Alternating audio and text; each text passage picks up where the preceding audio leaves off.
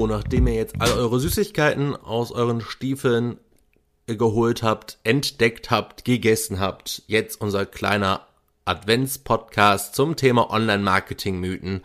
Heute am Nikolaus. Ähm, die heut, der heutige Mythos ist auch ein sehr spannender Mythos, mit dem ich auch mit meinen privaten Blogprojekten immer ein bisschen zu kämpfen habe. Und zwar lautet dieser, hoher Traffic bedeutet großer Erfolg. Das bedeutet, wenn eine Webseite viel Traffic, also viel Website-BesucherInnen auf seiner Seite zu verzeichnen hat, dann führt das auch zwangsweise zum Erfolg.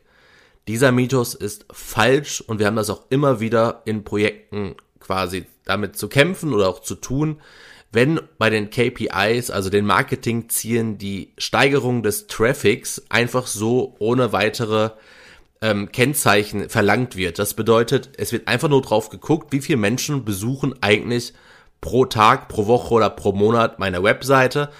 Und das ist dann einfach ein Indikator für Erfolg von Online-Marketing-Maßnahmen, Suchmaschinenoptimierung, Social-Media-Marketing. Das ist schlichtweg falsch. Wir haben es immer wieder, dass aufgrund von vielen, vielen Ideen, das betrifft auch die äh, Webseite unserer eigenen Agentur, dass eine Webseite verwässert. Das heißt, wenn wir immer wieder neuen Content produzieren, um irgendwie Traffic auf eine Webseite zu bekommen, um es halt zu steigern, weil das einfach die Vorgabe ist von unserem Kunden oder AuftraggeberInnen, äh, dann führt das nicht zwangsweise zum Erfolg, weil zum Erfolg führt es nur dann, wenn die Zielgruppe auf unsere Webseite kommt, die auch am Ende bei uns kauft, abschließt, downloadet, Kontaktanfrage stellt und so weiter, also eine Conversion auslöst.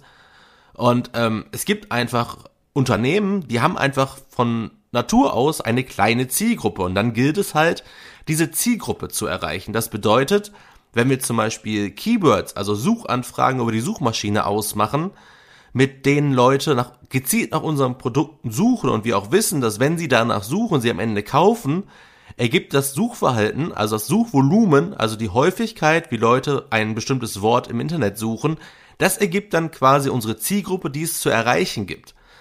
Wenn also nur 5000 Menschen im Monat unsere Produkte so googeln, dass sie am Ende auch kaufen, wissen wir einfach auch den Markt unserer Produkte und deswegen wäre ein Traffic dann von monatlich 5000 natürlich der Optimalfall. Das heißt, wir würden alle Menschen, die nach unseren Produkten suchen, würden wir dann quasi unsere Webseite präsentieren und denen die Möglichkeit geben, dass sie bei uns kaufen.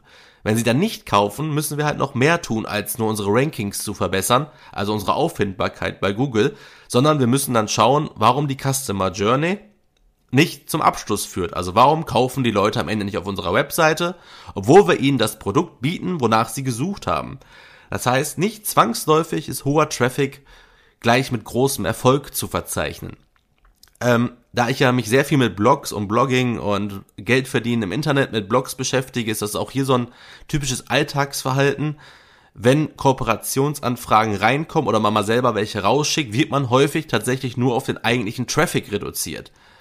Das ist aber auch ziemlich irreführend. Ich habe zum Beispiel Blogprojekte, da machen 80 bis 90 Prozent des Traffics ein oder zwei Artikel aus. Das heißt, im Monat kommen mehrere tausend Leute auf diesen Blog, nur um diesen ein oder diese zwei Artikel zu lesen.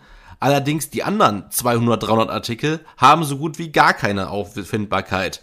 Dennoch bekomme ich halt mit dem Blog sehr einfacher Kooperationsanfragen durch, egal ob aktiv oder passiv, weil sie einfach nur auf die Zahlen gucken und sagen, wow, so viel tausend Leute kommen auf deine Seite, aber die gucken sich halt alle nur ein bis zwei Blogartikel an.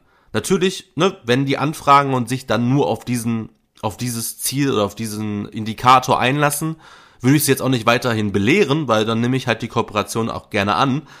Aber eigentlich ist es falsch, weil du hast normalerweise mit einer guten, sauberen Seite, die bei Google keine Verwarnungen hat und noch nie negativ aufgefallen ist, hat man ja rein hypothetisch die Möglichkeit, mit jedem Artikel wieder mehrere tausend Menschen auf langer Frist, auf lange Dauer einfach zu erreichen.